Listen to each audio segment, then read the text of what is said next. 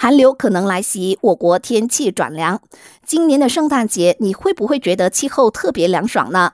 根据气象局，西马半岛在过去两天的气温介于二十一到二十五摄氏度，也就是比正常平均温度低了五到六度。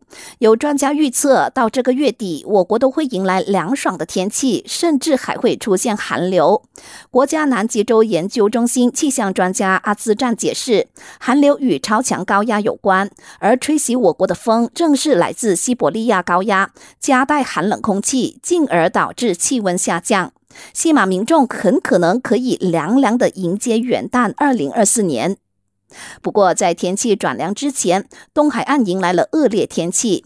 气象局向登嘉楼和吉兰丹发出最高级别的红色警报，预测到北巴西马、瓜拉登嘉楼、马江等十二个县区今天还会下大雨。同时，玻璃市、吉打、霹雳和彭亨部分地区也会有强降雨。